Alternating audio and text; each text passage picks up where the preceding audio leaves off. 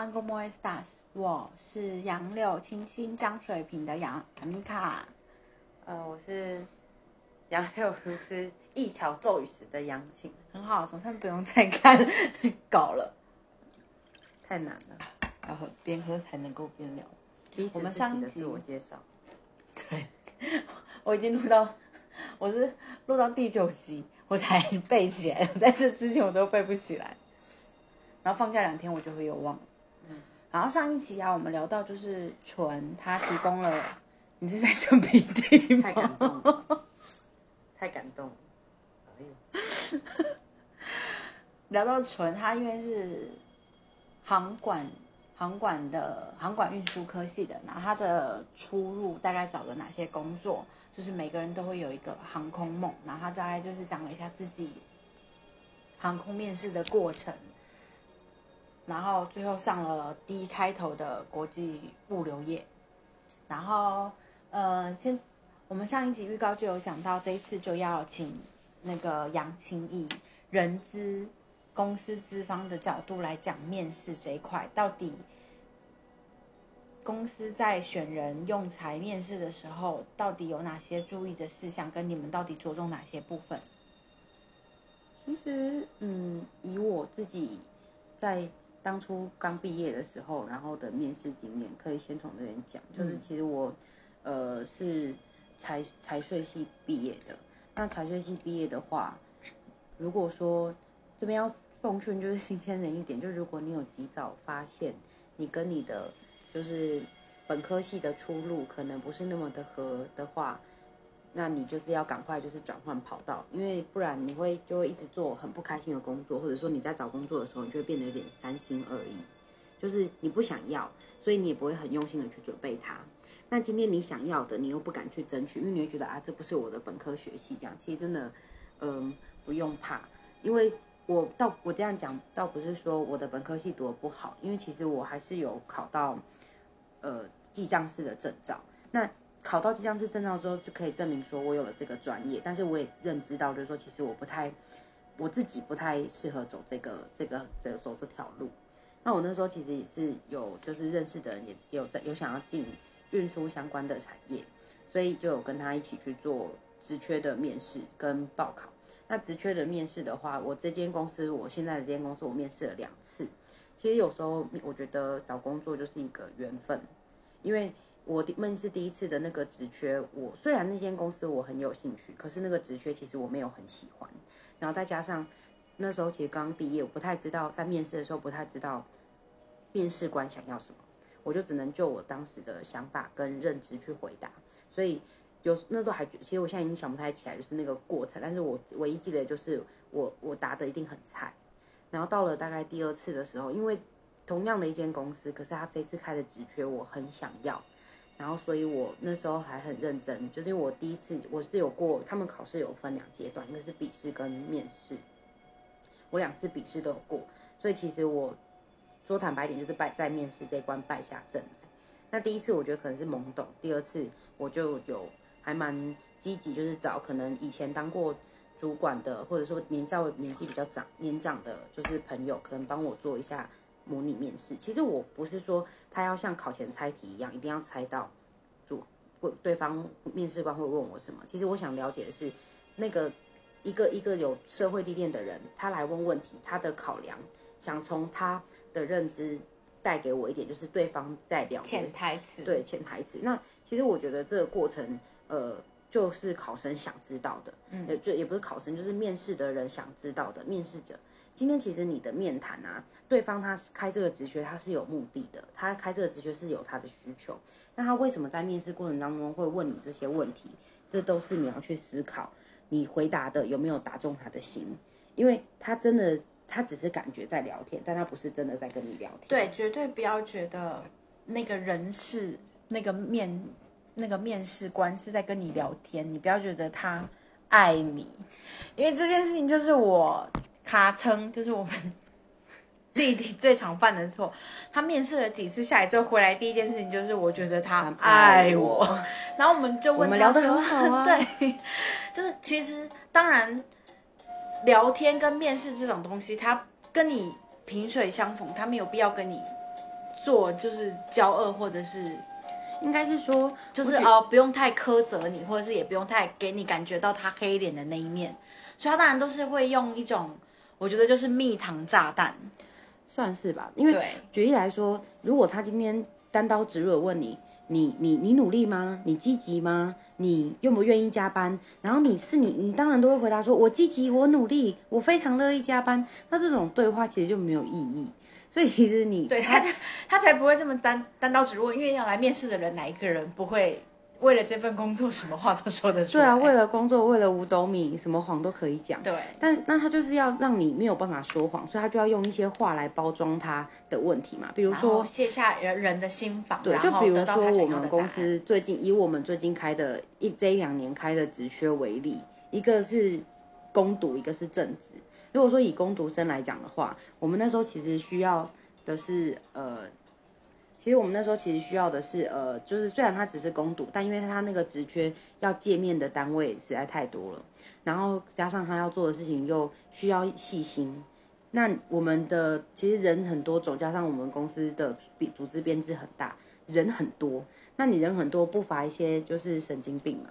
所以你如果说你可能心理素质稍微低一点的话，就会怕你你连这种攻读的工作你都 hold 不住。所以像来面试的人，我们就会问他说：“哎，那你以你以前工作经验或打工，因为其实攻读生都算是学生会来面试，就会问他说：那你以你以前打工的经验呐，哎，你有没有什么印象深刻的客人或印象深刻的经验？最让你印象深刻的是哪一件事？其实他其实就是想先看你怎么切入。”从这个人切入的点，如果他疯狂抱怨他的顾客，疯狂抱怨他的前主管，或者是前一家公司，那你就不会用他。对这件事情，我们其实这一集我们昨天就聊过，可是没有存到。这一集在大家在讲的时候非常的激动，就是他讲说你绝对不要跟他们说你有多厉害，或者是你也不要抱怨。任何东西，你因为他跟你只有一面之缘，你们短短的几几分钟的时间而已，他都当他当然是透过你的对话来跟你说，哦，来了解你，就是知道你是个什么样的人格。要是你一直跟他畅所欲言，聊开了，你就会把你心里那一面展露出来。对，但是他就会知道，哦，原来你也是，你也是这样，你对你就是一个表，你就是看得到外面，看得进里面的人。对，那你不是在 pub，绝对不要这么松。那其实对对对对你来讲就非常吃亏，就是对想要面试这个工作就很吃亏。所以你要懂得每一每一句话，其实它都有都是你要把它想成它都有意思的，它都是一个蜜糖炸弹。那所以举例来说，我今天想知道你最印象深刻的，也许你可以讲哦，我曾经遇过某个客人啊，然后我其实有一次问的时候，我就直接问你遇过多傲的 OK 是什么样的 OK。其实我想要问的是什么？你面对 OK 之后呢？你能不能去消化你的情绪？你发脾气吗？还是你觉得，呃，你就坦然的接受，然后去想办法去，呃，达到他的要求，想办法去先把问题去解决？还是你就是专注在就是神经病？就其实我们会去 care，就是说你是专注在事情的本质，还是你的情绪？他其实虽然只是好像在聊天，以以以面试者来讲，他就觉得哦，他在关心我以前打工的经验，maybe 他想了解我这个人，他他对他想了解我这个人，哦，我们就在聊天啊，开了一个他他因为呃我们聊了几个就是蛮蛮轻松愉快亲切的话题，maybe 吧，他可能也想聊，但他想聊的重点绝对不是因为跟你亲切想交朋友，他只是想要从中呃去知道说你对于。这些你在处理，OK，你的心理素质，你对于事情的处理态度，其实他不，他问的这些问题都是想知道你的态度。那如果说，呃，像面攻读生都这样的话，其实我们在面试正职的时候，其实又更谨慎。那其实正职的话，有时候我觉得你也可以了解一下，请神容易送神难。像像他其实最近会开那个职缺。有有十之八九是因为有人离职或有人被资遣，那有人离职之前一定就是好不容易送走了一个瘟神，那他当然会怕再请一个瘟神来，所以他在问你的问题的时候，通常都是还是在避掉上一个瘟神的特点。没错，所以我之前是在外交体系工作，也有接触到认人资面试的这一块。他们我们通常送走了谁，我们就会把他这个人让我们非常困扰的点放在面试的问题里面。像我当初我我也是面试正职嘛，我记得我那时候刚毕业，然后履历也没有说到很很丰富啊，就是哦刚从学校毕业，可能当过系学会干部，然后等等的，就是有一些学校的很普通的，但就是一般大学生的一些资历。所以他在他，可是我我他就问一些很皮毛的东西，但是我都记得最后一个问题，最后一个问题才是 牛确定我命运的关键问题。然后他那时候问我说：“你当过系学会干部，也当过班带，那你在做这些工作的时候，你有没有最自豪的？类似很像问我代表作，或者是我完成过什么呃很厉害的专案等等？那其实我那时候其实你真的要我想，我还真的想不到，因为我后来就回的回答说，我说不管今天是那是广东学腔吗？不管 自带广东腔，就是不管今天我是系学会干部还是班带，我觉得班带都也是需要同学相互的配合，然后系学会也是需要就是整整个系学会的合合作团队团队之间的默契，所以我觉得我不会有就是。独立完成的，而是每我只是一个螺丝，大家都尽到自己螺丝的本分，然后完一共同完成一个目标。我其实，在面试之后，我告诉很多人说，我觉得我回答的超烂的，因为我觉得他就是想想想要我介绍我的特点、我的优势、我自己最自豪的部分，结果我答了一个我没有优势，然后我也没有自豪的部分，可是我却是因为那个答案。进了我现在的公司，为什么呢？其实就是你不知道对方在想什么，他为什么要问你这个问题？他其实，在问你这个问题的时候，他想知道的是什么？他想知道你是不是一个很自傲的人，你是不是一个很很觉得自己很厉害的人？因为那个时候，呃，最怕的就是有的人觉得自己自命不凡，然后没有团队精神。你今天一件事情一定都需要团队，今天没有团队精神的人，他再厉害进来都是个麻烦。对，就是本位主义太重的人，其实，在公司里面他们会变成是一个麻烦，因为你根本就只是一个螺丝钉，但是你觉得自己是黄金，比老板比老板还老板。对，你就会觉得为什么连老板都不懂我，主管都不懂我，或者是为什么我这件事情这么厉害，我想当初做了多辉煌的事情，但是他们居然不放手让我去做这些事情。在工作上很雷的人，很多都。就是觉得自己怀才不遇，那超雷的。对，就是很多人是没有看看透自己本身，对，就是不知道原来自己是麻烦人物，还觉得啊，这个单位就此地不留爷，自有留爷处什么的，就觉得自己很厉害。那所以，如这样这种蒙蔽自我的人实在太多了。所以在那一年，我就是因为这个原因进了那间公司。所以有时候面试官问的问题其实是相反的，他想听的其实是相反的东西。那像我们最近就是呃这几年像。华华中差航空，或者是某些航空业，航空业，他们有什么意义？劳工活动很频繁，罢工，就是劳工活动、争取活动很频繁。那像这种，其实，在某些资方或者说某些法规啊，不管是劳资法还是劳动事件法，就是通过那种对资方来讲，那都很触及他们的敏感神经。他们想知道面试进来的人，你懂不懂？懂就更惨，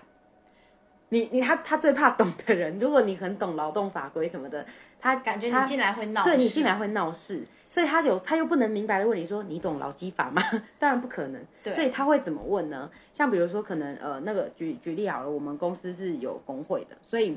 呃我们在面试的时候那年有个面试问题，就是问会问人家说，就是你觉得你对工会有什么看法？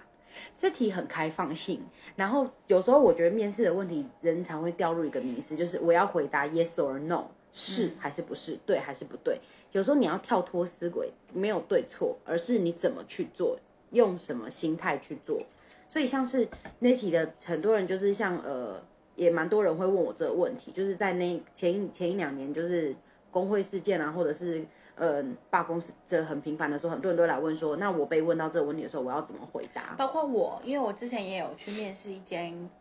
嗯，那个航空体系的，就是内部单位。然后他那时候我在面试的是人资，他那时候我是我已经是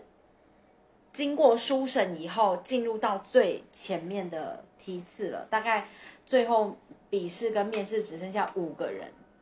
然后他考的一题就是他就是在问劳基法的一些，不管是加班费怎么算啊，然后还有就是人资上面的一些问题，还有关于因为那时候差中差对中差 有点有点不知道差要摆在哪里，你一直讲要喝酒喝到忘了，然后然后那时候我就。我一直说的话很中性，因为我他的确也是问我说，你究竟会不会啊、假如今天有一个你现在是人资，假如有人来跟你抱怨，或者是来跟你申请诉求他的权益问题，那请问你要接纳还不接纳？那你明明就是站在公司的立场，那你要怎么去排解这件事情？我太把问题着重在沟通，就是要帮公司排解掉。可是这件事情就会变成我陷入了一个 yes or no 答案的那个轮回陷阱里。其实举例来说，那题答案的话，就像呃，你对工会有什么看法？这一这题的答案其实就是，呃，工会其实工加我我我，就是你可以你可以当然可以说我会加入工会，但是我觉得工会，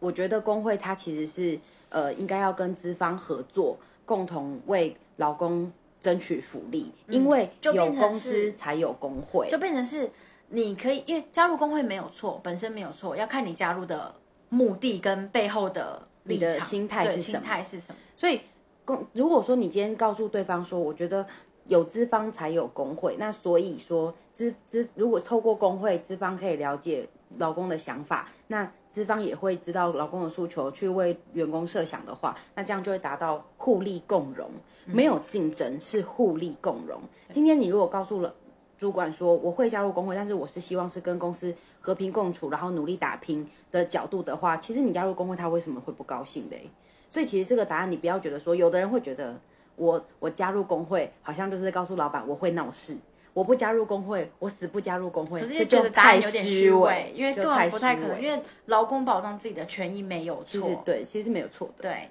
你不可以像我的回答就过分虚伪，算所以我就觉得自己可能当时被刷掉，就是已经这么他可能希望的，因为因为像你这样的人的资方的人资实在太多了，对立场不够坚定，跟不让不够明白的让他们知道我的立场跟我的内心跟目的还有心态。对，那所以其实我觉得，呃，你你在有时候很像面试，呃其实很像大大考大学跟高中，他都会出时事题。那其实嗯面试也会出时事题，对，你可能可以去搜寻一下你想面试的那间公司，它最近的新闻，或者是最近哪些议题很夯。或者是最近这间公司相关的产业，像是运输业，你就要去看看，哎，运输业运输业它是不是最近发生了什么事情？运输不是单单只有路哦，有陆海空，什么都有。对，所以这些东西都可以了解，因为他们其实体系是一样的。所以其实我觉得面试的话，你做足功课，然后让他觉得说，哎，你有所准备，他就不会把你当做是一般来讨生活，然后想要薪水的那种人。然后朝九晚五，公司的存活也跟你无关。关对对对对对对。刚刚那个地方，其实我也想补充，就是其实因为有资方，所以才会有劳工，才会有劳工，还甚至是工会，所以把公司斗垮了，其实一点意义都没有。对啊，而且你当领头羊，那东西一定是会被放大检视或被看到。你你可能在这间公司有可能待不下去，你因为你的声名大噪，你也有可能在同行待不下去。对，就分寸要拿捏。但是回归回来，就是我觉得你要如果希望面试可以在及格分以上的话，我觉得可以掌握三个原则。最后可以就是稍微用这样做的结论，你可以掌握三个原则。第一个就是你要告诉对方你的专业能力很够，可以可以应付这个职缺。有的人会天花乱坠，结果讲的特质都跟这个职缺没有关系。然后，所以你一定要讲的是你的专业能力可以可以胜任这个职缺。对，回归到这个工作的本身，这个职务的本身。对于你的专业，你可以自信，但是第二点，你对于待人接物，你温和，这就是不是说你自视甚高啊那种的，你再聪明再厉害，其实你没办法做人，你不会做人，那都是白搭。所以要会做事，但要会做人。那做人不是说你多会 social，你只要待人温和就好了。第三个就是你要告诉对方，你有自己的兴趣跟排解情绪的方法，那他就会知道你是一个懂得生活情趣啊，懂得品味生活啊，这样他就排解压力，排解压力，他就知道你是正常人，因为他怕有的人积累久了过劳，或者是太压抑，或者是很喜欢待在公司加班。其实有时候公司很害怕同仁待在公司天天加班，表示这个人没有私生活，他容易过劳，他就会把工作重心放太重。你比其实公司有时候很怕这种这种只有人生只有工作的同仁。对，因为哪一天他他要么就是不爆炸，要么就是一大爆炸。对，所以其实与其说公司要一个工作能力很强的，不如说公司要的是各方面都很平衡的人才。嗯就是公司它可以选择要六十分、七十分跟八十分的人，可是往往他们看到八十分的人，他们发现说他的技能很好，他的专长很好，他的专业很棒，可是他团队合作上面对被定型了。就是太有自我自我意识跟本位主义，这样的话，其实公司很难教育他跟调整他。因为其实你做他们还宁愿公司还宁愿退而求其次，选一个六十分，但是好教好教配合。对对，因为这这进来业务进来业务都是可以学的，业务是可以学的，所以你其实这三点，就像我刚刚讲这三点，所以你就算是今天你是社会新鲜人，你只要掌握这三点，就算你没有很漂亮的履历，或者是你没有很多的证照，其实都还出挑的，外表或者是，出挑的外表都 OK，都 OK，因为公司为了呃营运下去，都打滚那么里面的人都打滚那么多年了，他管你胖瘦啊，你人好相处，可以当同事比较重要。对，其实真的工作这么久，真的找找同事跟找专业，因为其实说真的，来面试的人每一个，其实说白一点，平均下来都是在六十到八十之间。嗯，他们最后反而会找七十几分，但是中庸之道的人，因为他们觉得说你既不会闹事，又不会太多自我意识，然后也不会有太多的呃偏激思想，然后但是又会把事情做好。就算你今天是一个很很亮眼的人，很鲜明的人，我也建议你在面试的时候收一点锋芒。嗯，对你都是好事，因为你不确定说别人去解读你的锋芒，会不会把它解读成是怪异分子或特异分子，他会不会欣赏你这个很看很看面试官的性格跟你投不投缘，不如你就先装个笨，然后先装个普通人，等进去之后再大放异彩，人家觉得哦挖到宝了，然后也会觉得对你更另眼相看，也 OK。对，就是我觉得在面试的时候，真的要比较像我以前也会沉稳内敛一点。对对对对，我以前也会陷入这种要把自己所有的东西、所有杰出的东西，在那短短时间全部秀给对方看。可是对方看一看就觉得哦，你很厉害，但是你不是我们要的人。对对，就会变成这样，你你会觉得自己好像到处碰壁的原因是，你不觉得自己很差呀？但是对方真的真的就是保保有几个态度，就是你看起来诚恳。对诚恳、温温和，然后是一定会把事情做好，而不是那种嗯比较自命不凡、夸大不实的人。嗯，然后如果你真的在面试的时候不知道该说什么，我建议你笑。我觉得笑是一个 笑，不是那种 哈哈哈那种干笑或冷笑，是微笑，微笑不带有礼貌的一点，然后微笑，那个东西真的超加分。我真的跟你们说，真的超加分。伸手不打笑脸人嘛。那对你在你在你的你你微笑了，整个场面你无害的笑一下，对方就会知道其实你没有怯场，然后你也可以需要给你对你要给自己一点点的思考时间啊，缓冲时间啊，然后那他都会觉得说那都可以接受，因为你没有让场面变得很干。对你微笑一下之后，给自己呃放松的时间，然后解除那个压力，然后甚至就是你当下的表表情和缓，你给自己缓冲的几秒，也可以想一下你要回答什么给对方。那其实我非常推荐就是多练习，找人练习。对，那其实坊间也有很多就是面试的一些懒人包跟大补贴，可以搭配着一起练习看看。那如果说你今天其实最重要的是对方是为了什么而给你机会，因为你的履历，因为你的自传，所以如果说今天可以的话，你稍微也可以把你的自传记个六七成，在做自我介绍的时候，或者是在做一些回答的时候，人家才不会觉得啊你是草包，只有文书资料好看而已。对，